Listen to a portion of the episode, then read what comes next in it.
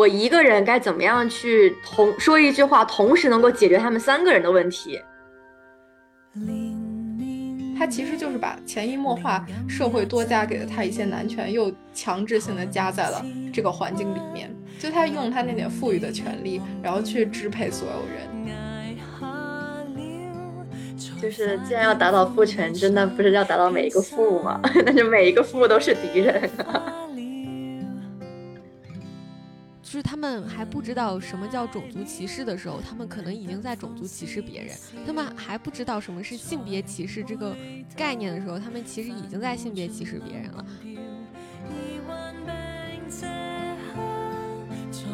也很多时候，小孩子走歪了或者怎么样，不是说我妈妈，我作为一个妈妈，我教你成为一个坏人，而是我作为一个妈妈，我已经很努力的想让你成为一个好人，但这个世界太坏了。适应年年老去，而智慧是沉着面对。老矣，说故事如孩童可说艰苦的历史。我是最近正在带娃、带薪带娃的小沈。我是今天早上为了陪两个娃起来看日出，五点半就醒了的 Alison。可是你们看到日出了吗？没有，因为被山挡住了。天呐，嗯嗯，我是晶晶，呃，我是将来有可能会职业带娃的，一个女的。可以，那要不我们就直接进入分享环节，就大家各自总结一下自己的带娃经历。我我的带娃经历比较漫长。我带娃经历早在几年前就开始了，就是最开始是机缘巧合，跟晶晶一块儿，就是在那个海淀那边一个破烂儿托福教育机构上那个托福课，给小孩上托福课。我是带了个一对二，然后我记得晶晶好像是带了一个一对一。一个就是脑瘫脑瘫男的是吧？然后是的，是的，对。然后之后我带那个一对二的那两个小孩，就是非常 cute，就是虽然他们也不省心，但是很可爱。然后他们两个人家长也很认可我，所以他们那个暑假上完了之后，那个家长那两位家长就私下联系我说，能不能开学了之后继续去他们就是家里做家教。就是他们就不通过这个中介了，等于说就是直接找我，然后给我钱，然后我就同意了，因为正好我那个开学了之后其实是大一开始上课，但是那个时候一个是因为疫情，一个是因为我是春季开学，所以我很闲，我就那个同意了，就是当了他们两个人的托福家教老师。之后后来因为疫情去上海 Go Local 了两个学期，在上海 Go Local 的时候就有一个。上海那边的就是比较，嗯，高端的那种，嗯，半读书童的那种公司，就是他们那个公司的定位呢，就是给那些有钱人家上国际学校的小孩儿，需要就是英语辅导、交作业的、做作业的那种家庭，找那种半读书童，就是陪小孩一起写英文作业。然后我就是在那个公司去了一个。上海某别墅区有钱家庭给他们家的那个初呃上小学的小朋友一个女生，就是陪他一起写作业，每天晚上。之后其实就没有什么其他更多带娃经历了。然后最近在带娃是就是在咱 NYU 的这个一个带娃项目里面，其实主要是带着纽约公立学校的一些初中生。我这我这一波学生是马上要升入九年级，就是要上高一，在这边带着他们了解纽纽约的，就是大学，就就是告诉他们说，哦，我们为什么要上大学，然后大学对你的职业发展有什么帮助，然后这是一个 NYU 的项目，所以他们主要就是在 NYU 的校园里面，各个学院里面体验不同的专业什么之类的，然后会有一些专业的教授呀，或者。各个行政部门的老师来给他们上课，然后我们这些 advisors 干的事情基本上就是带着他们吃饭，带着他们去上课，然后给他们上一些那种非常鸡汤的那种课程，基本上就是这种。嗯，带娃娃是不是得跟自己差的岁数比较多才能叫带娃吧？是是吧？就就如果差不多的话，我觉得我带我弟也算带娃。因为我对我在想，我可能当 resident assistant 的经历应该算不上，因为大家都是大学生。也，但是你你会就是类似于当 mentor 一样的那种角色吧？就是你不是要每 check in 他们什么之类的？哦，对。但是我觉得我的带娃的经历可能是 literal 更 literal 的带娃，就是我有两个表妹，一个差了十二岁，一个呃，actually 现在有三个表妹，一个差了十。十，反正呃十岁左右，然后一个十二岁，还有一个可能十五岁左右，就确实是高中、初中和幼儿园，不是高中小学和幼儿园的三个小女孩，然后呃就逢年过节或者是暑假的时候，会要么去他们家玩，或者他们来我们家，或者就是会有时候会直接住在他们就两个小小女孩的家里面，嗯，住一个晚上，因为我跟。我跟他们的妈妈，就那两个女孩，我叫她 A 跟 B 吧，一个是呃小学，一个是幼儿园的。然后她，我跟他们的妈妈关系非常好，因为在我很小的时候，她妈妈就一直带着我。呃，然后现在就基本上是她生了孩子之后，我又跟他们两个小女孩的关系是很像她妈妈当年跟我的关系，就因为岁数差的其实很大，不算是个姐姐，都算是跨跨辈了的感觉，快要跨辈了感的感觉。然后所以。呃，我就是对他们有一种天然的喜爱，然后可能放假了，他们也挺粘人的，就会让我去他们家住啊之类的。那种时候就会，你就基本上二十四小时跟他们在一起，然后就比较 literal 的带娃。呃，其他的经历，呃，可能当过什么 peer ambassador 啊，或者是 mentor，但是那种的话就更像是学长学姐带学弟学妹了，就不太像，我不太像带娃，感觉不太一样。也，但是因为我们今天的话题就是其实跟教育什么的也比较相关嘛，就是我感觉你当那种 peer mentor 经历可能是算是教育的一部分吧。嗯嗯嗯，对对对，peer mentor 的话就是在呃 NYU 上海 Go Local 的时候有当什么 Go Local peer ambassador。嗯嗯啊，你还当过这个？就这给钱吗？对，呃，可以等于不给。哦，好，就是一个安慰费，一开始的时候给你可能一点点钱，就是一个一次性的一个报酬，给给到你。啊，我知道，就是类似于那种什么奖金什么的那种。嗯，带娃经历的话，我是在大概上上个学期的时候，在我的 lab 里面去做 research，然后呃，我们的那个 target population 就是年龄都是非常非常小的小孩子，就是 pre K 或者是幼儿园一年级左右的那种小小朋友。然后我的任务就是，嗯，坐在他们旁边，然后跟他们说这些 research 的规则是什么，他们要完成一个任务，然后我就辅助他们去完成。大概做了有十周左右吧。然后因为这些小朋友他们都是固定的，所以你可以经常的接触他们，就他们后来也也都认识我。嗯，除了这个以外的话，我其实更多的经历就有点像 Alison 说的，就是 mentor 这种感觉，就是学长学姐的感觉。一个是呃，和小沈一块在那个不知名托福机构打工，然后呢，老板给我派了一个嗯非常二逼的男生来，然后就痛苦的教了很久。后面就是一些呃女孩子就教的会比较顺畅一点，嗯，别的好像就没有了。嗯。我们那个托福机构是真的，一言难尽。就是就是那个，你你想分享一下吗？就是你那个你那个二逼男的，就是那个男学生，就是叫他什么呢？嗯，就叫他二逼吧，挺好的。好吧，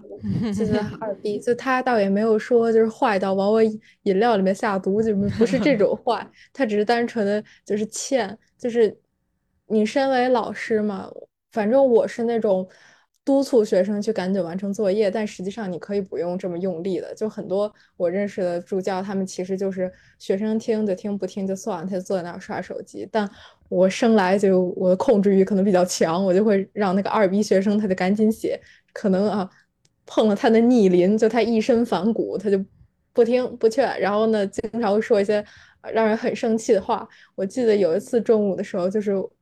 我在快吃饭之前的时候被他气哭了一次，然后他甚至把我气哭这件事告诉了全班所有的人，就大家都知道他把他的老师气哭了，他觉得这件事情很骄傲。嗯，反正就大概就是这些，就是那种很欠的青春期的小男生。真的，而且我啊，我突然想起来，我们那个那个那个工作室带了两期学生，哎，就是我我都因为我后面第二期才带的是那个一对二的那两个女生，我都已经忘了我还带了第一期，就是第一期我带的也是一个男生，然后那个男的是一个长沙的男生，就是他不不是北京不在北京上学，但是呢，他就是暑假专门来北京就是集训托福。然后这个男生就是你可以想象到一个性别意识最差的男的是什么样，他就是什么样，就是他会 literally 就是上课的时候，因为我们是一对一辅导嘛，然后他那个我们就在那个阶梯教室里面，然后我就我们两个人都坐在那个就是并排坐坐在那儿，然后呢他就是会对我的今天见到他这一身 outfit 进行就是评价。就会说啊，我觉得你穿这个短裙子比穿那个昨天的那个什么什么好看，什么之类的，或者说什么啊，我觉得你穿短裙比穿长裙好看，什么之类，就是他会说这种非常非常就是评价你外貌和穿搭的这种话，而且是他一见你，然后就会先评价这些评价一番，之后我们才能开始一天的学习。但是你为了让他。赶紧进入一天的学习，你又不得不接受他这些评价。如果你要跟他 argue 的话，今天你也别想拿工资，他也别想学习了，就是非常的、非常的悲惨。我感觉我带那个男生的时候，就是非常 suffer，就是感觉度日如年，最后终于结束了，也会很开心。Alison 有什么那种印象深刻的带娃分享吗？我看你这两天在狂发朋友圈，反正就是也有有好有坏，我就先。先讲不好的部分吧，然后最后留一点希望到 最后。嗯，就是我觉得最大的一个感受，尤其是当我可能性别意识越来越强，然后越来越想要或者越来越呃注意到说一个小孩子他社会对他的影响到底有多大的时候，就会开始想非常非常多的东西。就可能一开始带娃只是说，哎呀，我今天去他们家住一天，我只需要陪他玩儿。我可能一天的任务就结束了，然后累的话也就只是短暂的这么疲惫一下。但是最近开始，就是真的开始观察他们身上社会留下来的痕迹，呃，你会发现可能小朋友，尤其是一些就我的那个小小表妹吧，她在呃还没有上幼儿园的时候，其实她身上的性别特征不是很明显，就是。她也会玩男生爱玩的东西，她也挺喜欢穿裤子的，她觉得裤子方便，很喜欢穿裤子，然后也喜欢玩什么赛车啊、恐龙啊之类的。但是，一上幼儿园，立刻就是一个很大的改变，她就会拼命的说：“我要穿裙子，我要打扮的像个女孩子一样，我要怎么样变成一个小公主。”然后你就会感到一种深深的无力感，然后你就想要为此去做出些做出些什么改变，你就会开始每时每刻的都在思考自己。言行举止该如何为他们树立一个好的榜样？然后，假如他们说了一些有一点奇怪的话的时候，你又该怎么样回应？你是该回应还是不该回应？就有时候你可能觉得，哎呀，小朋友说了一句，呃，性别意识没那么强的话，比如说，哎呀，说你这个女孩子，你你就应该文静一点，或者说他说可能在看一些。就是什么斗罗大陆斗破苍穹那一种，一个男的跟搞同时搞好几个女的，然后什么什么，就那种书的时候，你一方面又想说，哎呀，是不是得跟他们讲一下这种书不好？但是一方面你又想，我小时候也读过呀，就是其实小时候没说过什么特别奇怪的话，然后你就拿不准这个这个度，呃，你就会每天都在纠结，说我又不想让他觉得我是个很烦人、很唠叨的姐姐，我想让他觉得我是他的朋友，但是有些话呢，我又很想。很想告诉他，这么讲是有一点问题的。然后可能，如果是要，呃，举例子的话，就刚好就是刚发的朋友圈，新鲜热乎的，就是，比如说昨天，呃，我们一家人，就是我妈妈还有我的呃一个上高中的表妹和一个上小学的表妹，我们一起吃饭。然后吃饭的时候就很自然的就聊到了体重这个事情，也不知道怎么的就聊到这儿了。然后我的那个小表妹，她就说她跳舞的老师希望他们全班同学再减个十斤就更好看了。但是那个时候我表妹已经，怎么体重指数都是属于偏瘦、明显偏瘦的类型了。然后与此同时，我另外一个上高中的表妹就是属于呃比较，她其实算那个，我们昨天还特意算了一下那个什么呃。身高除以体重，不体高体重除以身高的那个数值，然后算出来之后发现，那个所谓的有点偏胖的女生，她其实数值才是在正常范围内的，其他人都是偏瘦的。但是她就是说，她在国内买衣服的时候只能买 XL 或者是 L 码，然后越来越小，越来越小，嗯。然后我妈呢又说，她觉得自己，因为我妈之前是非常非常瘦的类型，怎么吃都吃不胖的那一种类型，但可能人到中年，然后生了孩子之后，她体重一下子就上去了，上去了之后，她自己很不习惯，然后就开始疯狂的觉得自己很胖，呃，就是整个饭桌之后，整个饭桌都在这样讨论的时候，我就觉得天呐，这个这个话题到底该怎么样继续下去才不会，才不会变得很 toxic？就每你就仔细听每个人的。他们在讲的东西都是我们有性别意识的女生不愿意强化的观点。我们不希望一个已经很瘦的女孩子再瘦，也不希望一个明明是正常体型的女孩子觉得自己要，呃，必须穿 XL 是很很胖的人。更不希望我们的妈妈就是再去跟两个孩子去强化这种身材焦虑。然后就那个时候就很煎熬，就是感觉全桌只有我一个人是，呃，能够接受这种所谓的。Body positivity 的概念，然后能够接受自己的身体。我一个人该怎么样去同说一句话，同时能够解决他们三个人的问题？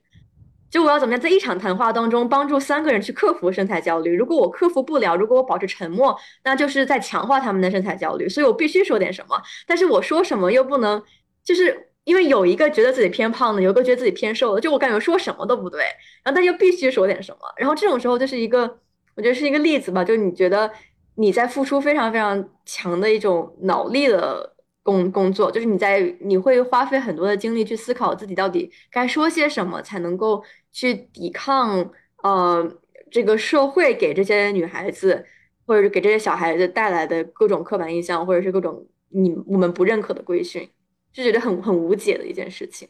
嗯，而且。我觉得就是你刚刚提到这种关于身材焦虑的这种话题，就是营造一个 body positivity 的概念是一个长期的过程，是一个非常非常漫长时间才能让你明白什么是 body positivity 的东西。但是你想着说，我们这一场谈话现在是有问题的，然后我是否能够通过这一场谈话，这一场饭桌上面的。聊天，然后就能让大家意识到，OK，起码我们现在在谈论的这个事情的态度是有问题的。就是我感觉这本身就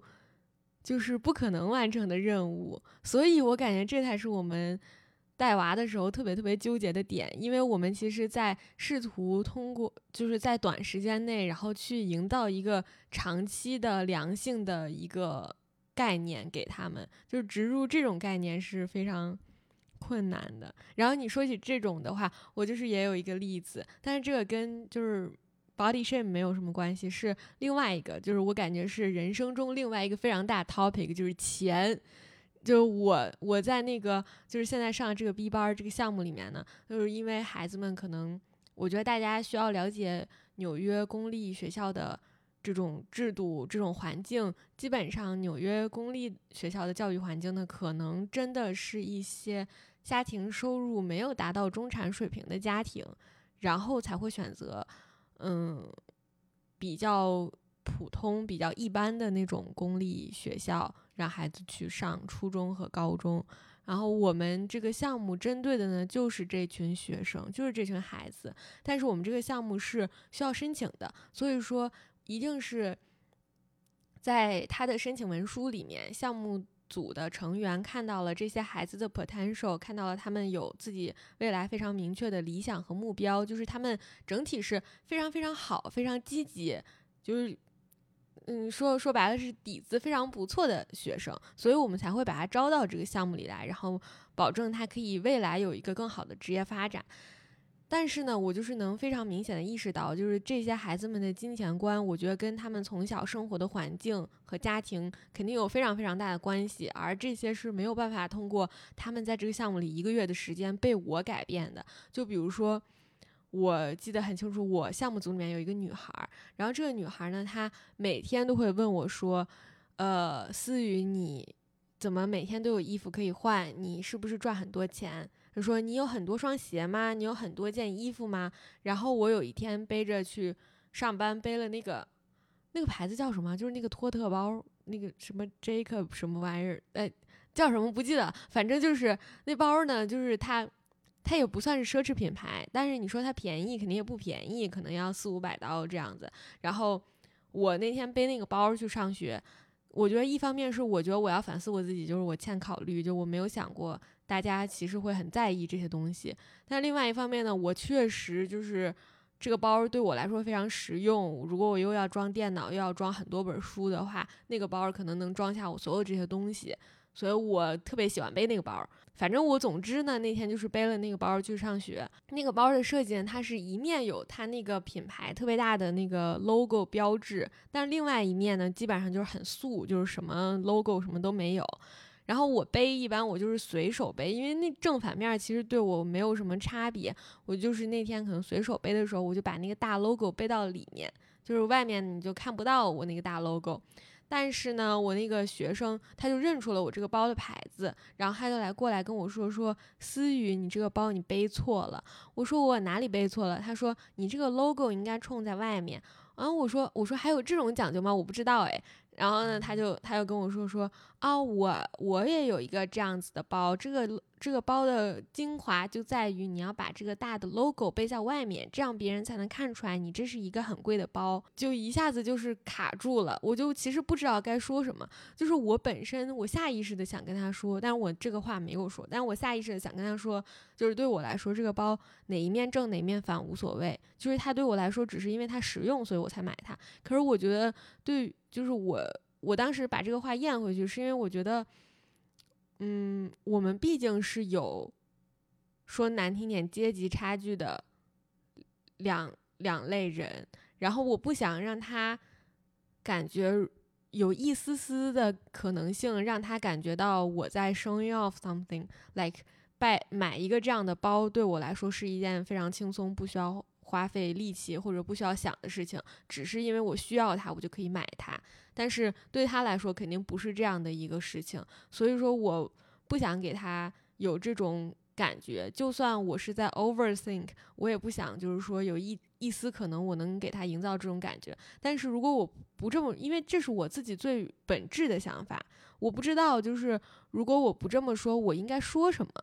所以我当时那一下子，我就我就我就不知道该怎么办了。我又觉得我不能应该顺着他，就是我不应该就是当场就承认说 OK 啊，我不知道我这个我背错了，我当场就把它再背回来。所以我我当时一下子就是我既不知道行动上该怎么办，我又不知道语言上我该怎么办，我就顿住了。然后幸好是因为我们当时在就是准备从一个地方。跑到另外一个地方，所以当时整个状状况就是非常的混乱，有很多很多学生都要管。然后当时正好就是学生们 transition 的过程中也很乱，就是需要我去管理，所以我很快就是其实就把这件事情忘了，我就是马上去管理别人了，因为别的学生就在需要我。但是我当时就没有回答这个他这个问题。然后我也没有对这个事情 take any action。我当时我就想这件事情想了一整天。学生对于金钱的这种观念，一方面我觉得他们是小孩子，从小培养一个很正确的对于金钱的正确的态度，其实是非常重要的。因为钱就是对他对他们来说就是一辈子的事情，一辈子的命题。对所有人来说，钱都是一辈子的事情，是一个很大的 topic。但是我当时我又不知道该怎么告诉他们。然后我也觉得这个事情就像 Alison 刚刚说的那个 body positivity 的这个概念一样，是一个长期的观念的培养。我不知道在短期内怎么教会他们。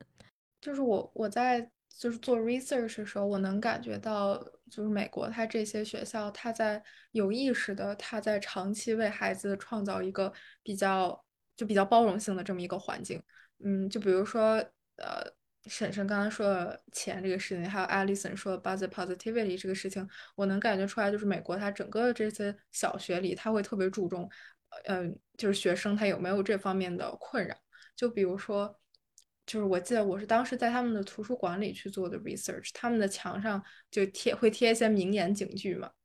然后这个里面就他那个民间警句贴的布局就很有意思，他们会保证所有的人人群的跑，就是所有人的人群都被 represent 在那个墙上，就是有很多女性，有很多 African Americans，还有 Asian Americans，就是你能想到所有种族的人的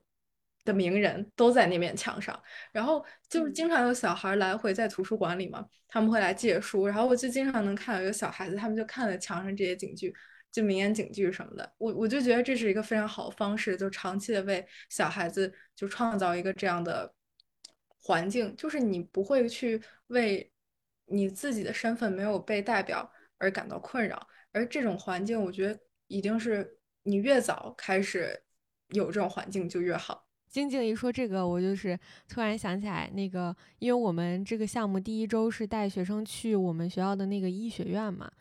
之后，在医学院的时候，就会有一些医学院的住院医来那个给我们的这些学生讲一些医学的入门课程，就是主要是培养兴趣。从住院医到一个主任级的一个医生吧，然后他们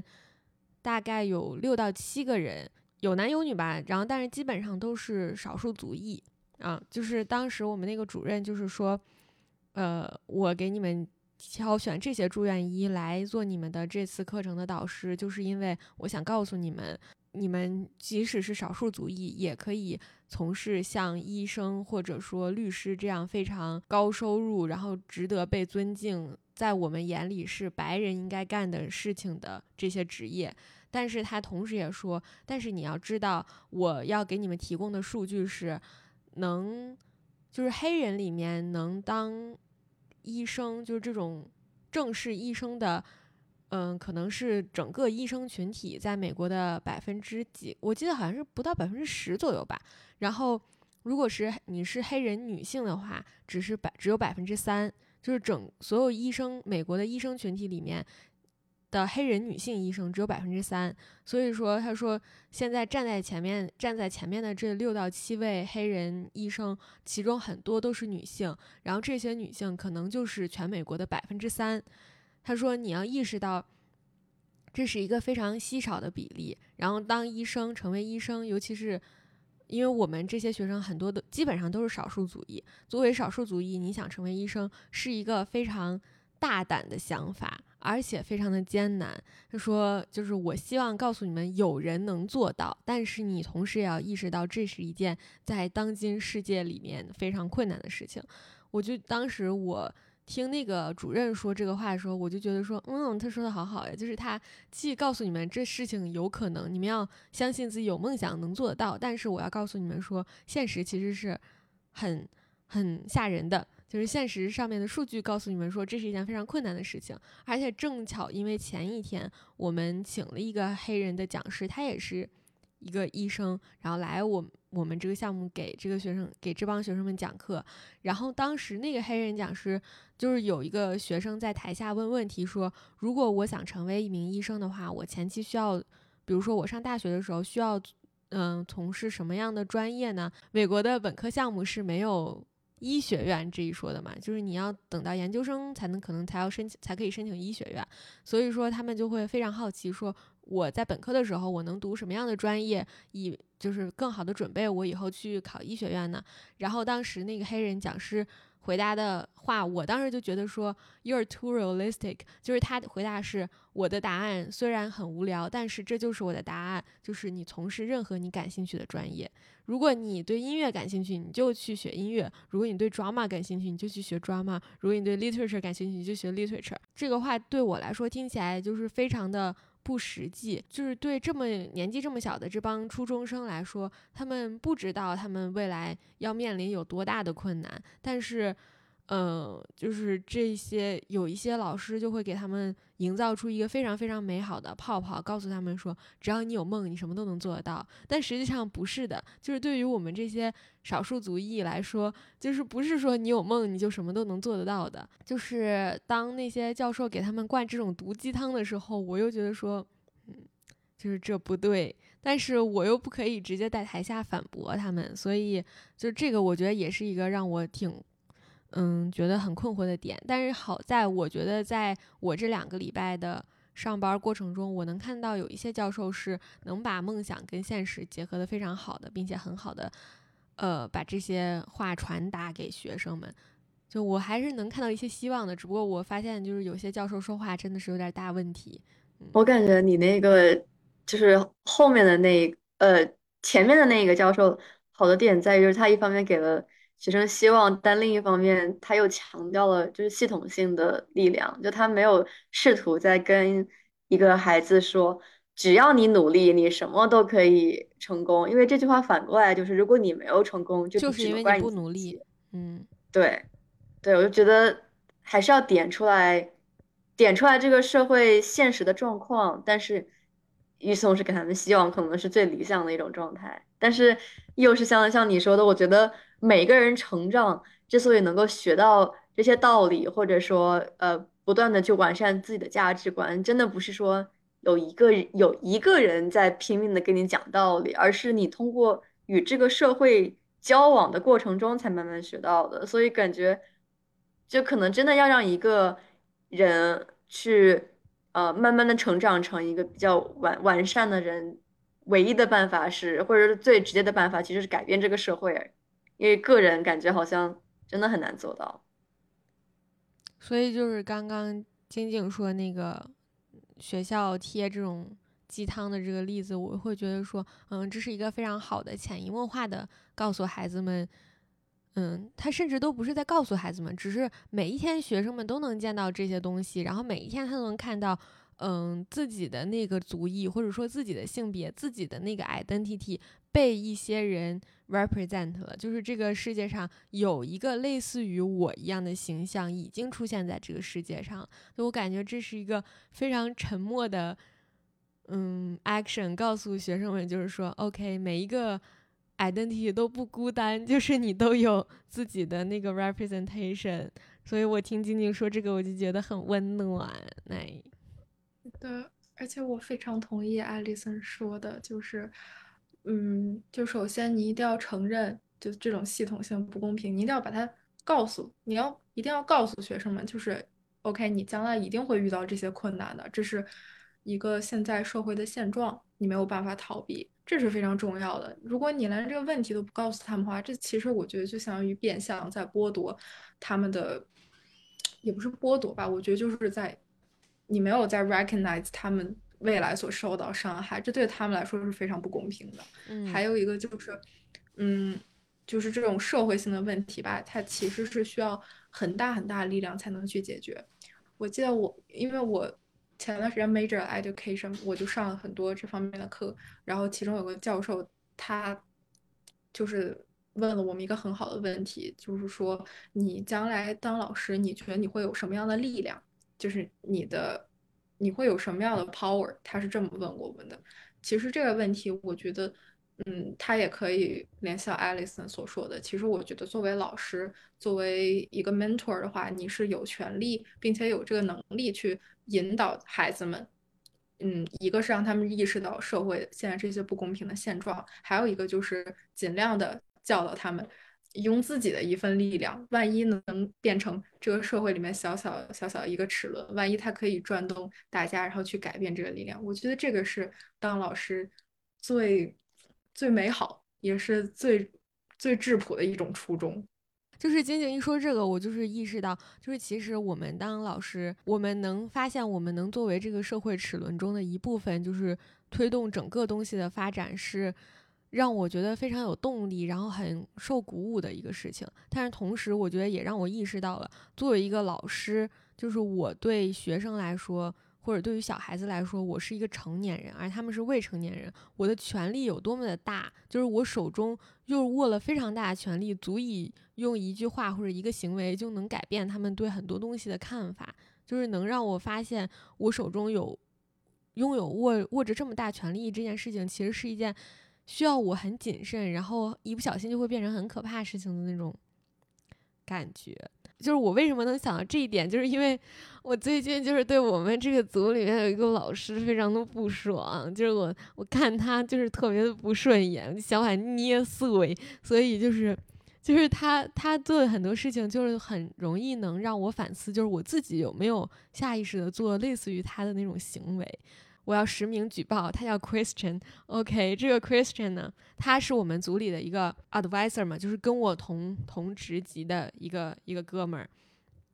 但是这个男生呢，他去年就在我们这个项目里面，然后今年呢，他就是又重新回来这个项目继续当 advisor。所以说呢，就是我们其实有很多不懂的东西啊什么的，可能我的我们的项目组长都会说，你可以先去问 Christian。就是我们因为就是分就是以四到六个学生为单位分到了每个 advisor group 嘛，然后我们最后呃今天最后那个。就是总结的时候，就是在 advisor group 里面，然后我们每周五有一个 routine，就是，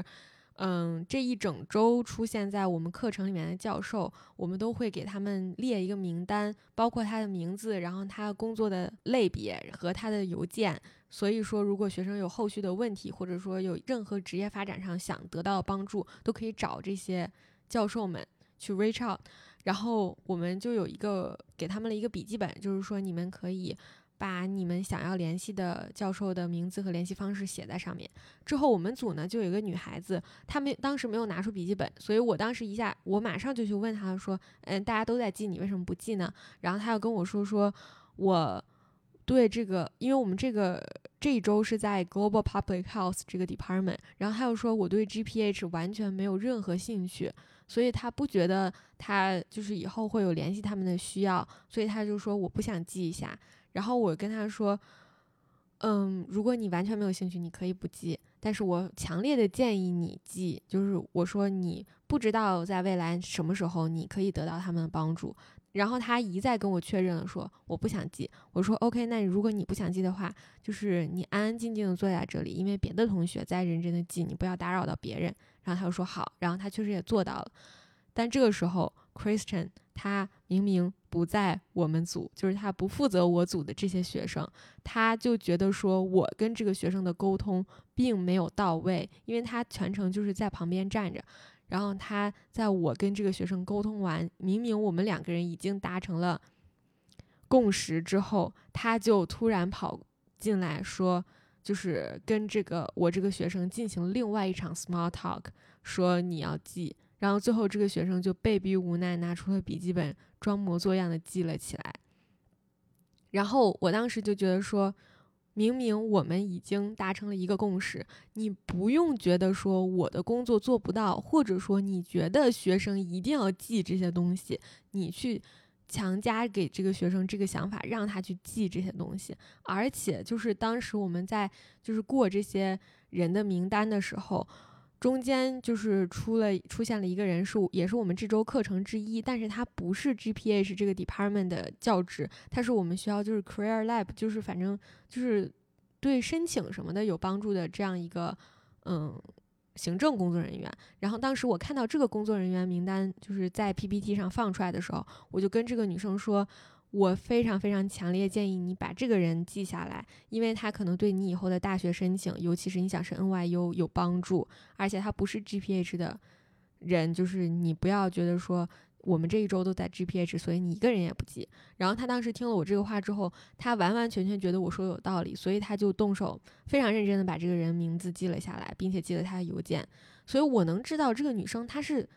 知道自己在做什么的，他是有取舍的，而且我们达成了非常非常好的协议。但即使这样子，Christian 还是他并不相信我的工作能力，他也不相信这个女生就是女孩她自己的判断，他硬要插手，然后就是做一个非常非常严肃的 small talk，告诉这个女生你一定要记所有人的东西。我当时我就觉得火特别的大，就是你。你你真的是否认了我们所有人的工作成果，也不是工作成果吧？就是你你不相信任何人，你不觉得我们任何一个人能拥有像你一样优秀的判断力？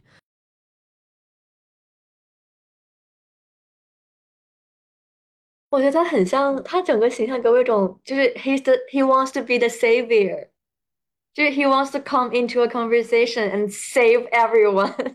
然后他就只有，而且只有他能做到这一点。我就是觉得说你，你就是你凭什么对你自己那么自信呢？就是你相信你自己的判断永远是对的，而且你不相信别人任何的判断，而你总觉得你能跟孩子们进行更有效、更好的、更 effective 的沟通。但其实他明明在我的组，而且我完全能 handle 了他，我不是做不到，所以我当时就是很生气，就是他频频插手我的事情。嗯。我觉得艾丽森说很对，我也感觉是这样，就是好事都让他干，好人都让他他当，救世主也是他当的，感觉这个人，嗯，就是我能想到一个词去形容他，就是 ignorance。我觉得他对他自己，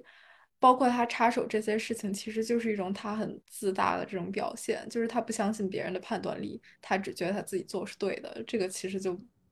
感觉蛮自大的。也，而且我觉得就是怎么说呢？我我能明白他是一个本质上非常善良的人。我知道 he is trying to be kind，然后他做这些事情，他确实是觉得自己可以更友善或者更好。但是我就是觉得他完全没有任何一点点性别观念，就是他根本不知道该怎么跟我们这些女性沟通，所以他完完全全就是在做一个自大但是善良的男性。他跟性别这件事联系起来的话，我觉得有可能就是男性他很长一段时间其实他意识不到他手里的这些权利，他也意识不到这个社会附加多给他的这些权利的存在，所以在他存在在你的这个呃环境里面的时候，尤其是是男性 versus 女性，就这个数量差别很大的时候，他其实就是把潜移默化社会多加给了他一些男权，又强制性的加在了这个环境里面。就他用他那点赋予的权利，然后去支配所有人。而且就是让人很难受的一点是，他确实因为在我比我们多干了一届，所以他明显在很多就是比如说带学生 transition 的这种过程中更加的游刃有余，以至于我们觉得说 OK，有些地方我们确实可以听你的，但是有些地方我们真的觉得我们不应该听你的。但是你知道吧，男的他就是这样，一旦你有一些一些点听了他的，他就觉得说，那我就是可以让你全部都听我的。就是我来教教你，对，让我觉得说很很，就是很，我我觉得我们憨豆学生想给学生建立一个很好的，不管是性别观念还是其他任何的意识，已经非常的辛苦了。然后这个时候我们还要跟一个 advisor 在这边勾心斗角、足智多谋，我就会觉得很累、很辛苦。然后有的时候我就是。Christian，不要管我，不要管我，离开我们组，离开我们组，至少离我这我组里的这五个学生远一点。但是就是因为在一个大项目里面共事嘛，就是很难没有交集。嗯，就这件事突然让我想到，我之前上的一节课里面，它是 American History and Education，然后里面那个教授他专门写了一些 PPT，有个 concept 叫 White Male Problem。就是他的意思，就是说，任何一个丑陋的历史事件里，你总是能找到一个白人男性是这个丑陋事件的始作俑者。就是这个社会从从男权社会建立起来，一直到最后的时候，这男性他们真的就是在 play with their powers，就是意识不到他们自己赋予呃社会所赋予的他的那些权利，也也有可能这才导致了呃很多历史呃丑恶的历史事件，但。没有说全体男性不好的意思，就教授说的错都是他身上，不是我，我只是在复述。太谨慎了，我们也，我不知道，就是 Alison 在就是比如说你带你的表妹的什么时候时候，你会觉得就是这种 gender base 的东西很很困难吗？哪一类 gender base？就是比如说你你觉得你在跟他们。生活中的男性长辈，或者说其他男性形象，做一种隐形的斗争，这种感觉，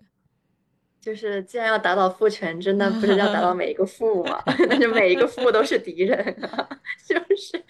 就是 OK。我我真的觉得我在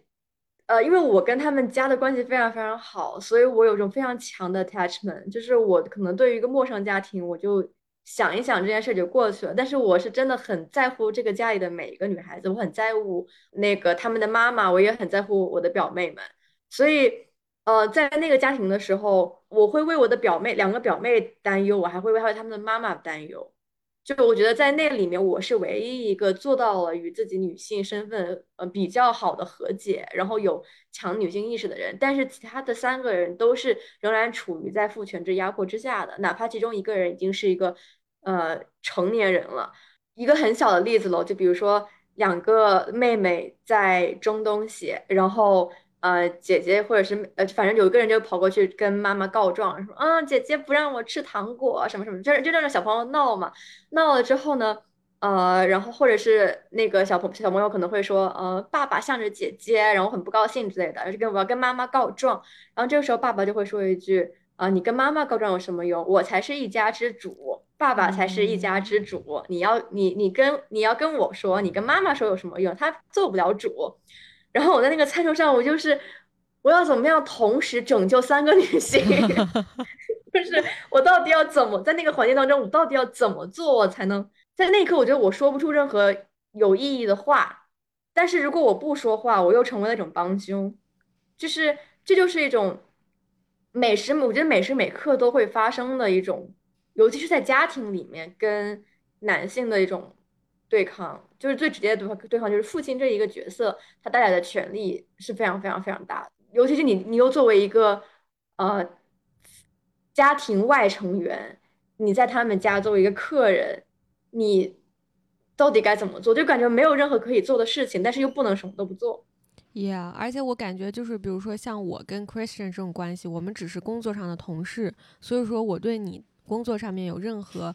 让我觉得你性别意识欠缺，或者说你没有做到很好地方的时候，我可以指出来，或者说我可以很严肃的告诉你说，我们做的事情你少管。就是这种东西，我是可以跟他讲的。但是我感觉，如果在一个家庭里的话，你跟你的家庭成员其实很难讲这种话。就是你知道，我们东亚这种亲戚关系，就是我们也是很难对一个家族里面的男性长辈说出，就是说爸爸说了算，妈妈说了不算这种话是。不能说的就是你给我闭嘴，就是这种话，我觉得我们也说不出来。所以你是我的表妹啊，说哎，咱不听，咱不，咱不听你爸说的那些话。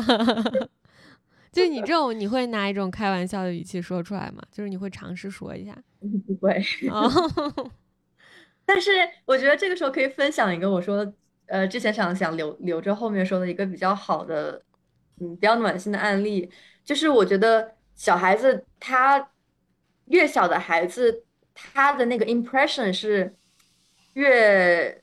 强的，就是你你能够给他带来的影响是越大的，然后就就导致，假如说你觉得他身边有一个性别意识或者是 whatever 意识比较弱的人，你可以通过自己真的只言两语是有可能改变他的想法的。就那个例子，我也跟小沈说过，就是那个小表妹很小很小的时候，可能刚学会说话的时候，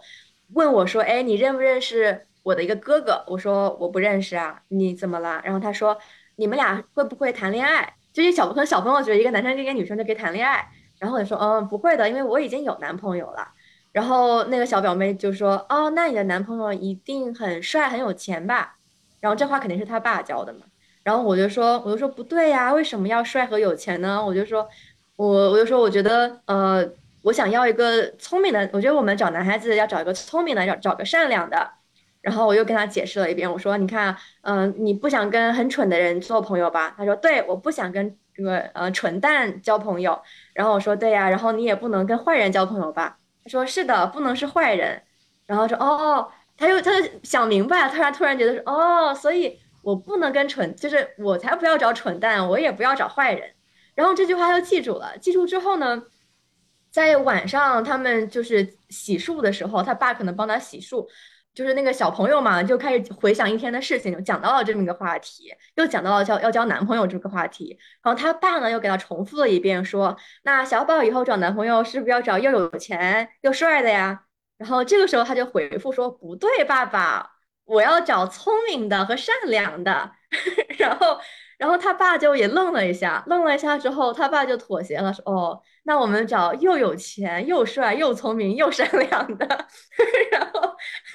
然后大家都很嗨，很开心的结束了这一个话题。然后我就觉得，就那一刻是让我觉得，呃，就是小朋友他能记得住你说的话，就如果你在不停的去做一些正正面的形象，你可以无形当中，你虽然不是说我要冲到这个爸爸面前，指着爸爸说你不可以跟小朋友说这句话，但是我可以通过我作为另外一个样本存在于他的身身旁，然后他或许能够接收到就是另一种思维方式，但就是与此同时的话，就是在结合我之前说的例子，又会觉得，呃，尤其是当小朋友走出家之后，他接触到的就不是爸爸妈妈、姐姐这三个人了，而是整一个社会，所以这个时候。假如整个社会都在跟小朋友说你要找有钱的男朋友，那我这时候我一个人跟他说不对，你要找善良的，就又没有用了。就是当他走到社会之后，你就会越来发现，你作为一个姐姐，你的影响力是越来越小的。但是你又不能放弃这个希望，因为万一这一句话就就就点破了呢？对。我我就记得就是我们组那个。一直问我钱不钱的那个女的，那个女生，因为她总是在重复问我这些问题。之后，就是我最开始只是会觉得说，因为他们整体的生长环境，所以让她就是做变成了一个对钱非常在乎的人。但是后来就是我们就是聊天更多之后，我可能发现她是一个，嗯，就是她是一个永远希望得到关注的人。她可能，我觉得可能是她在。其他生活里面没有得到足够多的关注，或者说他就是一个永远通过就是这种说一些，嗯，在我们成年人看来很愚蠢，但是在他眼里觉得会很酷，就是很那种，嗯，有 attitude 的那种话，那种评价，然后来获取别人关注的这种行为。然后后来就是我意识到了，他其实内在是希望得到关注。之后就是我可能对他说话，可能也不会就是在。一直就是纠结说我要不要跟他讲钱呀什么的这种话题，我只是觉得说，如果我把这个关注给到他，他可能自然而然的就会得到我的一些影响，比如说他会意识到说，呃。思雨作为一个 advisor，他并不是一个，就是说，因为他很在乎钱，所以他才要背这个包、穿这件衣服的人。就是我希望，就是说，如果有没有一种可能，就是你通过这一个月相处，因为了解到了我这个人，所以意识到了说，世界上是有这么一种人，他可以对钱并不是说不在乎，但是对用一个跟他非常不一样，然后其实也是可能会更正确、更好的态度对待的这种。方式存在，怎么说呢？很就是因为他很难，就是我知道我跟他只会相处一个月，而且我知道他每天放了学回家之后，他还是会回到他的那个生长环境里面，他还是会跟他们家庭讨论就是钱不钱呀什么的这些话题。所以我觉得我的努力可能非常非常的有限，但是我还是就觉得说，OK，万一呢？就是就肯可能跟 Alison 抱有一样的幻想吧，就是说，嗯，万一呢？万一就是。我我平时说的哪一句话，就是印在了他的脑子里，以至于他以后就是在人生中哪一个奇妙的阶段突然想起我这句话，就是也也说不准。嗯，哎，我有一个事情，我在努力回想，因为是我老师跟我讲的，他就类似，就大概的意思就是说，他也是刚做老师那那一段时间，然后意识到了老师的重要性，就是。嗯，教小学生嘛，然后他就回想说，他有一个呃，应该也是男生的学男男学生，在很多年之后又找到了他，然后就跟他说，嗯，具体的事情我不记得，但是反正大概就是说，你你当年嗯，就无意间说过一句话，然后是让我第一次感受到了，就是。我原来是有人关注，或者是原来我是可以有价值，原来有人对我是有希望的，然后自此让我就是呃有了想要变好的这么一种希望，因为可能在此之前大家都没有对我给予过任何希望，但只是老师无意间的一句话，然后就种在了他的心里，然后我就觉得这种事情就是不是说光在心灵鸡汤上能够读到的假故事，我觉得身边其实是在发生的，只不过可能更像是这种事情，可能就有点像。就无心插柳柳成荫的感觉，你在不停的去撒种子，撒撒种子，你不可能每一颗都撒到，但是就是要抱着万一有哪一颗刚好落到了一个土壤里面，就是这种微妙的希望去做。而且我就是之前那个带娃的时候，我本身就是这个工作上我非常累，我觉得就是我。我承受不了，而且我觉得这些娃真的是问题多多。后来就是我们突然有一天在那个就是 transition 的过程中，就是我们边走路的，然后大家就其实是那帮小孩在聊天儿，就其实我只是在旁边走，就是看着他们，我没有参与那个对话，但是我就听到他们在聊一些我觉得非常深奥，类似于电车难题一样的话题。但是就是他们以一种非常有趣的形式聊，而且他们聊得非常非常有意思。就是我当时记得特别清楚，就是其中他们就是 pop up 了一个问题是：如果这个世界上有一个按钮，这个按钮。一键摁下去，这个世界就是一个非常非常完美的乌托邦。但是，会有一个小孩儿，他永远 suffer，就是他，就是等于说，你要用一个小孩子的幸福，然后去换取整个世界是是一个乌托邦。如果有这样一个钮，你要不要按？然后那帮小孩就吵起来，也不是吵起来，就是聊起来了。而且他们会就是有非常非常多的隐身话题。就是问出来，而且他们想的，我觉得非常非常的细节。就比如说，就有人问说，嗯，那这个小孩是怎么个挑选方式？是 random pick 吗？还是会选一个什么什么样的孩子？然后之后呢，他们就会通过，因为有人去去问后续的问题，然后去把他们原本这个问题补充的更完善，就是添加这些先决条件。然后之后在对于按不按钮这件事情上，他们也有。非常非常好的各自的那种观点，就是我感觉那一整场十分钟的，就是 transition 过程中的对话，就完全可以是一个非常非常好的辩论。就是他们整个那些人，我当时听到这些的时候，我就觉得说，就是我不管他们的生长条件，或者说他们能接受到的教育条件是什么样子，但是我知道他们是对自己人生有特别特别好思考的一帮孩子。然后就是他们说那些话的时候，我会觉得说。嗯，纵然他们可能生活里面有好多好多其他的问题，然后在整个培训的过程中，我也能看得到，但是就是我能感觉到他们是一个那种一些有非常多 critical 呃 critical thinking 的孩子。然后我当时就是听他们聊天，我就觉得哦，真的是太好了，而且就是他们还会就是看我在旁边听，然后问我说问说思雨你要怎么选？然后我说我一定会是按按钮那一个，然后他们就会问我说为什么？然后因为我当时我并不想就是很严肃的讨论这件事情，我就是想把那个严肃的空间留给他们。然后我就是跟他们说啊，因为我是一个成年人了，所以如果 random pick 一个孩子的话，不会 pick 到我，所以我一定会摁的。然后之后呢，他们就会觉得说，嗯，然后但是他们就是通过我这个玩笑，他们能意识到，OK 我在开玩笑，但是他们也会在想说，哦，原来。成年人的世界，说不定就会有成年人是真的这么想，就是是真的是因为这么想，所以他们才会要按这个钮，就是他们又会继续再讨论下去。我会觉得说他们是一个很发散那种，哎，我当时就会觉得，嗯，真好，为你们鼓掌，就是那种感觉。其实我有一个话题，但是我不知道会不会跑题，但是也是有点相相关的吧，就是你说吧，呃，反正我们已经跑的七拐八拐了。因为我觉得我之前也也大概提到过，就是在你看到你看小朋友的时候，你作为一个已经成年，然后有了很多思想上各种各样的呃成长的人，你再去看小朋友，你可能看到的是各种各样的问题，你觉得他们有太多不完美和呃有缺陷的地方了。然后，但是与此同时，就是我又会在想，呃，其实每个人小时候都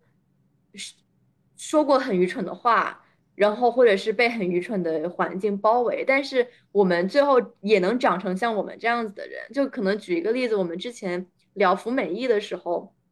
就是那个你像 Jasmine，就另外一个朋友，他当时的环境就是身边的朋友都在不停的去散播身材焦虑，然后去呃还有容貌焦虑，但是人家现在也是有了女性意识，然后长到二十多岁，也是开始对服美役有了自己的思考。就一方面又会觉得我们希望从小就给孩子树立一个正确的观点，想要扭转他们所有错误的观点。但是另一方面，我就想，是不是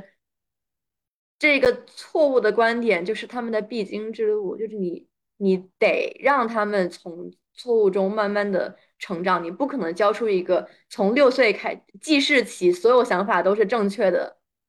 进步的、liberal 的这样子的一个小朋友。嗯，我是觉得这个可能得分问题考虑。就如果你，嗯，像服美役这件事情，可能确实就大家 learn from your mistake，然后你可能最后有一定几率你会成长一个呸成成为一个就是有独立思考能力的人。但是你比如说，那关于 gender 的问题呢？如果你从小就是在一个没有 women representation 的情况下，你是很你真的会很难，就是去寻找你的女性力量。就比如说前段时间吧，我忘了是哪个州，好像是 Florida 吧，他们那个 K 十二的环境就变得非常的扭曲，就是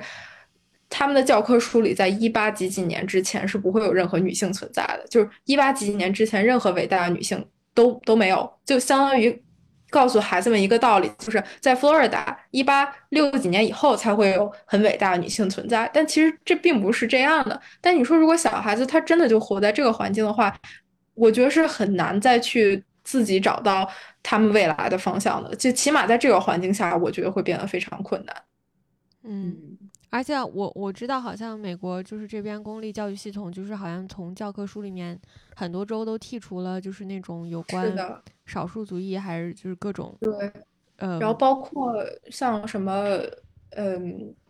就是种族歧视啊这些话题，在一些比较保守州，他们家长会选择去把这些东西 vote out，就是他们不希望孩子去去去有这些经历，就很多白人家。对很多白人家长，他们想就是，你如果教教会我孩子这些，你教会我孩子，嗯，就是说白人曾经迫害过黑人，那你是想让我的孩子感到愧疚吗？就这是他们的一个立场。但是实际上你仔细想想，这根本就就 doesn't make sense。但是就是反正在这样的一个很 bias 的环境里，我觉得小孩很难去认识到整个世界它真实的样貌，也很难去有自己的 thinking。嗯，我最开始觉得就是我稍微有一点点，嗯，不同意 Alison 这个想法，是因为就是时代实在是太不一样了。就是我跟这些孩子们相处的时候，就是他们现在九年级，应该算是一零后吧，可能是。然后我觉得他们就是信息的那个接收量，已经跟我们那个时候完全不一样了。就是他们现在是一个从小朋友幼儿园开始就可以玩 iPad，有智能手机，然后刷抖音的这种年纪。可是我们想想，我们五六岁的时候，其实连我们父母都是在用那种诺基亚什么翻盖手机，就是是那个时代。然后再想想我们父母的小时候，他们那个时候连电脑什么的台式机都没有，信息的接收程度已经是完全一个指数级的增长程度，而我们完全不能想象，就是。在这么小的年纪接收到那么多信息的时候，他们的成长路径会不会跟我们那个时候有什么区别？就是我觉得，对于我们这一个呃 generation 来说，我可以很自信的说，我们不用过度教育孩子们去培养这种性别呀、种族呀，然后金钱各方面的观点，因为我们觉得说以后他自然而然可能就会懂。就是我觉得，对我们这个时代的人来说。我反而就是说还可以，就是我觉得我非常同意艾 s 森说的这个，可能我们能做得到。但是我觉得对这一个时代的孩子来说，已经做不到了，就是因为他们从小已经被灌输了太多太多的信息，跟我们那个小时候完全不是一个量级的信息量了。然后等到他们长大的时候，他们还能自然而然的做到这些事情吗？就是他们还能自然而然的让自己拥有一个正确的。或者说也不能说正确吧，就是相对更 liberal 一点的价值观吗，我觉得很难，就让我觉得很难扭转了，是吧？就是说，可能现在他们信息量过大，你想要让他们去 unlearn 那些东西的那个成本太高了。对，就是所以说，就是我觉得就是也是为什么就是信息量这么大的话，所以他们我觉得可能一定程度上也会更早会，就是就是在自己其实还没有这个。能力 process 所有东西的时候，他们已经在 process 这些东西了，然后已经了解到，就是他们还不知道什么叫种族歧视的时候，他们可能已经在种族歧视别人；他们还不知道什么是性别歧视这个概念的时候，他们其实已经在性别歧视别人了。而就是我们当时在做这些事情，后来我们嗯长大了，很容易扭转，是因为我们接收到的这些信息量是比他们小的。所以，我们可能通过我们后天接收的更多的信息量，我们可以 cover 掉它，或者说，我们可以通过后天的学习，让我们扭转到我们以前的那些错误的信息。但是现在，我觉得可能就很难了，就是因为他们已经见了太多太多 representation。如果那些全是错误的的话，就是他们那些恰巧全都是 misrepresentation 的话，那他们以后真的能就是看到正确的 representation，或者他们相信有这种存在吗？就是我我挺怀疑这一点。好吓人！就我感觉，我上初中的时候我也有手机，但是我觉得我的手机只是跟同学们聊天儿，然后之后那个联系父母什么之类的。但是他们现在的手机，哇哦，那简直是大不一样。就我感觉，而且甚至他们在他们这个年纪还不知道怎么样接收别人信息的时候，他们已经在输出信息了，他们已经在做自媒体了，已经在就是发 TikTok 了。所以我就会觉得说，天呐，这。这都是你们以后长大历史的印记。我告诉你们，你们发这些就是不三不四的东西，对不起。我现在好像一个就是老老年人在批评他们，笑死。觉得就是小沈说的这种信息大爆炸，就让我想到，我觉得教育的本质可能在这一代，就它的本质可能变成了教育，变成了一种干预。就是你，你接收了很多方面的信息，有可能有好也，有不好。但是老师啊、教育啊，还有整个学校，它的作用就是帮你去认识到一个，嗯，right track，就是你可以，你可以今天听到一些很很不好的事情，你可以甚至可以决定将来就想变成那样的人。但是教育就是干预你，告诉你说，哦，这其实是有一条更正确的道路，对你也好，对大家也好，对社会也好。嗯，而且我我还有一个就是，就我们这个组里面就是有过一个就是校园暴力的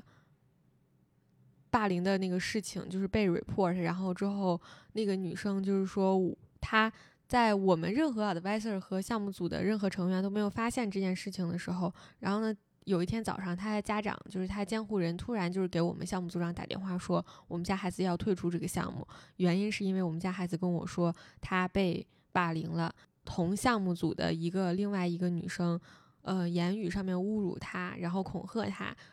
以至于让他太害怕了，不敢再来这个项目，甚至不敢跟我们的项目组长指认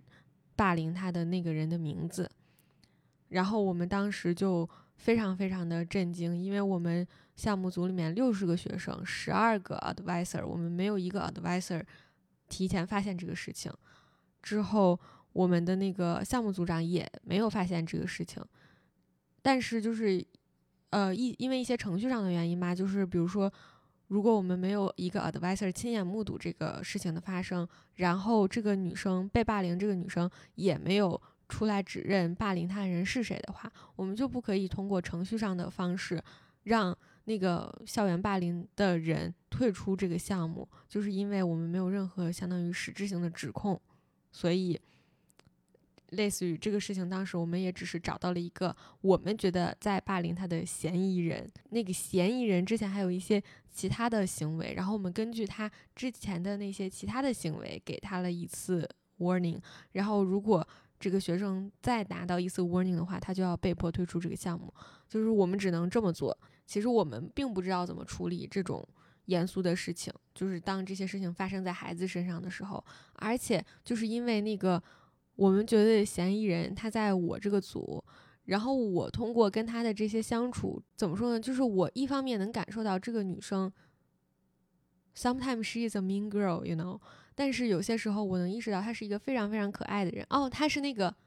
一直跟我说钱不钱的那个女生，就是同一个人。就是有的时候我又会意识到，她做很多事情可能是因为，比如说我刚刚说的，她缺乏爱，她缺乏关注。然后他需要得到关注，需要得到爱，但是他又不知道通过什么样的形式得到它。我又能意识到他是一个对自己未来人生有很明确梦想的人，他想成为一个医生，然后他并且在为这件事情做出很实际的努力，他有很明确的规划。但是另外一方面，他可能是一个在霸凌别人的人。所以说，就是说到这些的时候，我就会觉得很复杂，就是我能了解到这些孩子身上。特别特别大的复杂性，然后我不知道该怎么样处理这样的复杂性，尤其是在这么短的时间内。嗯，真的觉得就是教育工作者，或者说在跟小朋友作为一个成年人跟小朋友相处的时候，我觉得霸凌这件事情是最心情最复杂的，尤其是当呃你跟那个小朋友年龄差非常大的时候，我觉得你更多的会看到就是。霸凌当然是错误的事情，而且是需要被指出和教育的。但另一方面，如果你跟他年龄差距很大，你会比较早的意识到，嗯，霸凌人的这个孩子之所以做出霸凌人的这个行为，并不是因为他天生是个恶人，更可能的是这个社会上的恶导致了他成为这样子的一个人。所以你会更多的去厌恶这个，也不是厌恶，就是你会更多的想要去批判这个世界，而怎么说，不那么忍心去很。很残忍的去去伤害一个小孩子，就是你需要去教育他，你需要很严肃的教育他，但是你也意识到你光教育他可能没有什么用，就是他有一个太大的社会上的一个一个事情把他塑造成了这个样子，就你可能更想去 blame the society，然后 rather rather than the individual，就觉得很很复杂哦，但你又不能放任不管。嗯，而且有一点我想补充一下，就是自从我们觉得这个女生是这个嫌疑人之后，我们组里的。所有 advisor，我感觉对待他的方式都变了。就是我们以前可能只是会觉得说他是一个 kind of noisy kid，就是他永远想要 attention，他永远就是嗯特别想要发言。然后呢，如果没有得到发言机会，他就会就是 complain about this。我们只是觉得他是一个这样子的孩子，但是一旦我们发现觉得他有可能是霸凌别人的人的时候，就感觉他做什么事情都是会被我们 advisor 指责的。但是因为他是我的组员，我觉得可能一种是有一种，就是我是他妈的这种心态；另外一个是因为，因为他是我组里的，我有更多时间跟他相处，我更了解他，我更知道他是就是作为一个全面的人是怎么样的，所以我有时候知道，就是他跟另外一个孩子在吵闹的时候，they are okay，就是他们只是在 joking，他们是 OK 的，是 fine，是完全没有问题的，但是他跟谁谁谁在一起相处的时候，可能是同样的方式，但是会让另外那个人觉得不舒服，因为每个人都不一样。所以说，我会知道他跟那个人是不 OK 的。就是我就觉得说，突然一下子，我那些同事们对他就是完全零容忍了，没有任何宽容了，觉得他跟别人任何人的人际交往都是问题了。那么就是一定程度上，不是他在这个项目里面就。没有，不会再有任何人际交往了吗？因为我们办掉了他所有的交往，就是他现在甚至不可以跟他好朋友坐在一起，因为我们觉得说他是是不，是不是有可能因为跟那个人走得近，所以就可以霸凌他？但是实际上他们可能只是好朋友。就是我觉得，我觉得就是我也不是在替霸凌者说话吧，我只是觉得说这件事情很复杂，我们不能就是以这种一刀切的方式。做出判断，然后做出回应，但是我觉得，因为我们这些 advisor 都没有接受过，嗯，像培养一个合格的教育工作者那样系统的培训，所以说我们在处理这种问题的时候，我们是很简单粗暴的，是一刀切的。但是当我意识到这种简单粗暴的时候，我也不知道该以一个怎么样正确的、复杂的应对方式应对同等级别的复杂问题。你觉得这像像不像是之前那些小朋友提出来的一个问题？就是如果我们牺牲掉这一个孩子，能够让这个班里面的其他同学获得一个更完美的人际交往，我们要不要牺牲掉这个孩子？Yeah，但是 you know that's 就是他不是一个 random 的，就是牺我们这个牺牲掉这个孩子，他不是 random pick 的，不是随机抽取的，而是我们已经有了一个 target。就是就是他了，就选中他了。然后为什么选中他？因为他是个嫌疑人。突然让我想到，就是之前我看《黑暗荣耀》那个后采的时候，就是那个《黑暗荣耀》那个编剧，他写这个剧本的时候，就是因为他女儿问过他一句话，说如果硬要选的话，你是更希望我成为校园霸凌别人的人，还是希望我成为被霸凌的那个人？然后我觉得有的时候其实这个角色是很容易互换的。有一个。点我看你写的那个关于母职的，就是因为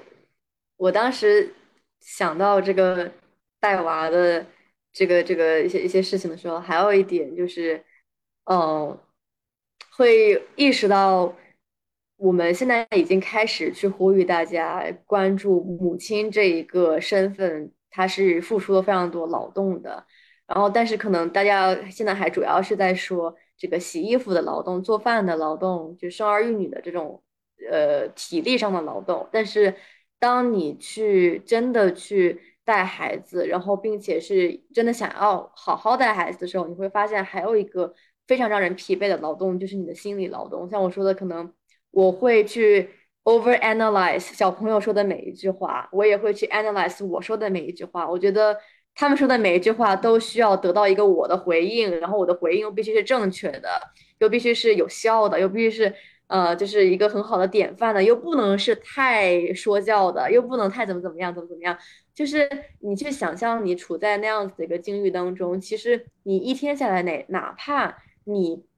没有做出任何体力劳动，你一天下来还是会很累的，因为你会你的脑子在不停的动，不停的动，不停动。所以我现在会很能够理解为什么有时候妈妈就不想理小朋友了，就是。小朋友在旁边说：“妈妈，妈妈，妈妈，你看这个，妈妈。”然后就是你真的就不想理他，因为你真的很，你的脑子已经转不动了。尤其是我只是去他们家，可能待了一个晚上、两个晚上。你觉得，如果是几年、六年、十几年下来，每天都在思考我要怎么样教这个孩子，我要怎么怎样，怎么怎么样？但这在这种情况下，我觉得妈妈一方面这一部分的劳动是需要更被重视的，这一部分思想上的劳动是非常隐形的，但它是非常非常劳累的。然后另一方面是，嗯，这会让也会让我更加的去宽容。如果说一个妈妈负呃做了一些疏忽，有有一些那个呃纰漏，然后比如说没有特别好的管教住自己的孩子，或者说这个一不小心说了一句没有那么好的话，或者是没有意识到他们孩子在做一件不好的事情，没有没有提出批评，我会觉得我可以理解。就你说一个老师。你让你也不会期望一个老师一天二十四小时，每年无休的去带一个孩子，还还不不犯任何错误。那妈妈不更不更是比老师还要累吗？她一天到晚还有自己的工作要做。那在这个时候，她要是一不小心犯了一个错误，比如说孩子哭的时候没有及时制止，或者孩子突然间说了一句很粗鲁的话，妈妈没有想到很好的办法去教他，或者怎么怎么样，就会觉得，呃，就是如果让我再在那个那里面待。多多待一两天，让我再去那儿待一周，我可能有些事情我就不想管了，因为没有力气再去管了，没有那个 mental capacity 再去教导他们。有可能我每每天只能教他三个道理。我今天早上十点钟这个 quota 已经用完了，那剩下的这一天我就没有力气再去教他如何做人了。就是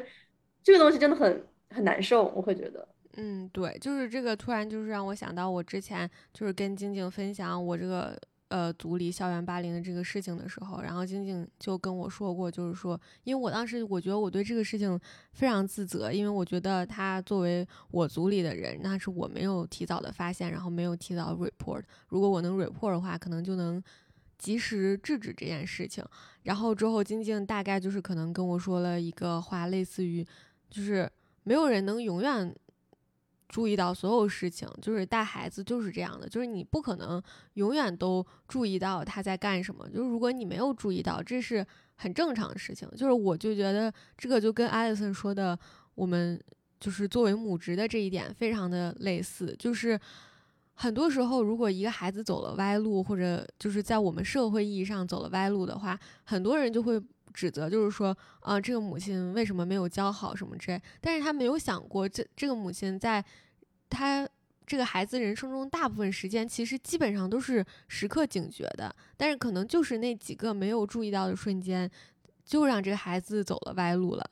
那那那能怎么办呢？就是难道我们就要为此指责那个母亲吗？就是其实承担母职不光是换尿布、给孩子做饭、一日三餐这么简单的事情，就是他脑脑子里面处理了大量的信息，这是很辛苦的。然后同时，很多现在妈妈都有自己的全职的其他的一份工作嘛。当妈妈本身就是一份全职工作，然后她又要在这个社会上去干另外一份工作。然后你还要保证这个妈妈随时随刻 on call，然后随时随刻都 keep an eye，就是在她的孩子身上。我觉得这是不可能的。就是然后这个，就是反正我这次上班的体验，然后包括就是晶晶跟我说的这个话，我就是更深刻的意识到了吧，这事儿是这事儿真不可能。嗯，就是母职永远没有更到位的时刻。我记得我小时候，我妈有一次就是凶了我，就是因为我在不停的问她问题，嗯，就是一直我一直觉得就是妈妈可能那天心情不好拿我撒气，但其实你长大知道，就是当妈妈是一个什么样的体验以后，你反而才能理解当时我妈为什么凶我。就是小小孩子有时候他就是会缠着你一直妈妈妈妈不停的问，就是很难去随时随地。然后从你睁眼一开始到你睡下来，没有一秒钟是，就你很难去保持你每一秒都是对孩子是有耐心的。我觉得这个没有人能够去完美的处理这件事。因为就是刚刚小沈说的时候，我觉得说我快哭了，就是因为你你真的会感觉到，就是可能一个妈妈已经在竭尽全力的去去抵抗这个世界了。就我作为一个，我还是一个只是个姐姐而已，我都不是妈妈，我对她没有任何责任。有时候她不想写作业，我都不管了。我觉得，哎呀，小孩子玩一玩没有什么。可作为妈妈，我还要去关注很多其他的事情。那我作为一个表姐，我都已经在觉得我在他们身边的每时每刻，我已经在付出我的所有能力去帮他们抵抗住整一个世界。那作为一个妈妈，就是你为什么，你为什么觉得这是合理的？去要求一个妈妈去对抗小朋友每天刷抖音刷到那些有毒的视频？就他一个一个妈妈怎么可能有能力去对抗，就是整一个世界的 toxic 的 information？也很多时候小孩子走歪了或者怎么样，不是说我妈妈，我作为一个妈妈，我教你成为一个坏人，而是我作为一个妈妈，我已经很努力的想让你成为一个好人，但这个世界太坏了，我没有办法去与这个世界去抗衡，所以你走了歪路。然后我就觉得，就是如果我现在看很多那种网上去。骂妈妈说：“哎呀，你什么小朋友都哭了，你怎么不管一管呀？”我觉得你要是你真的当了妈妈，我觉得你可能你很难去那个，就觉得，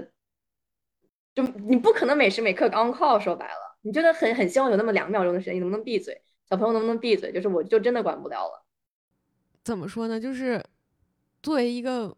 母亲，或者说我们现在在经历一些。类母职一样的事情的时候，我就觉得说，我们真的是作为一个女性在对抗一整个系统，然后希望就是这些孩子们，就是我们的女儿们，可以就是在一个有毒的系统里面，但是成长的更好。然后就是就是想这种时候，我就觉得说，哎，就是我一个人这样干，我真的好难。就是能不能就是大家都一起努努力，不能。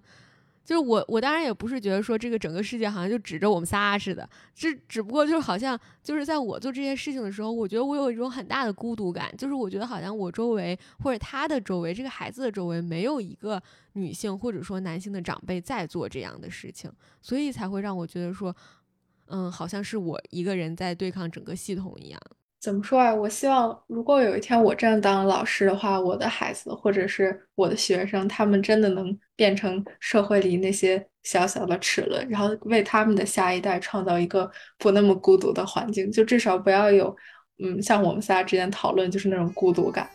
起码我感觉我妈妈带我的时候，可能真的 literally 只有她一个人，但是现在我觉得至少我还有大家，就是已经。比我妈妈那个时候好很多了。好啦，那今天节目就到这里了，谢谢大家，拜拜，拜拜。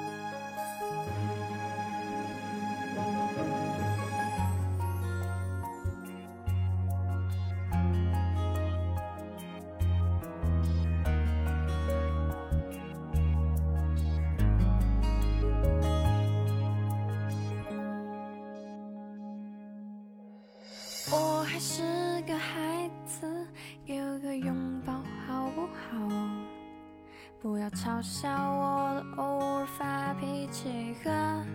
撒娇，我还是个孩子，给我个 kiss 好不好？把友情爱情的分界线用力的擦掉。我还是个孩子，别生我的气好不好玩具给你糖果给你我还是爱你的。我还是个孩子给我个电话好不好？虽然我脸上不屑口上随感谢大家收听本期节目。你可以在苹果播客、Spotify、Pocket Cast、小宇宙、喜马拉雅等播客平台收听我的节目。如果你喜欢我的节目，别忘了在小宇宙留言或在苹果播客给我打五星好评。那我们下期再见喽！又怎么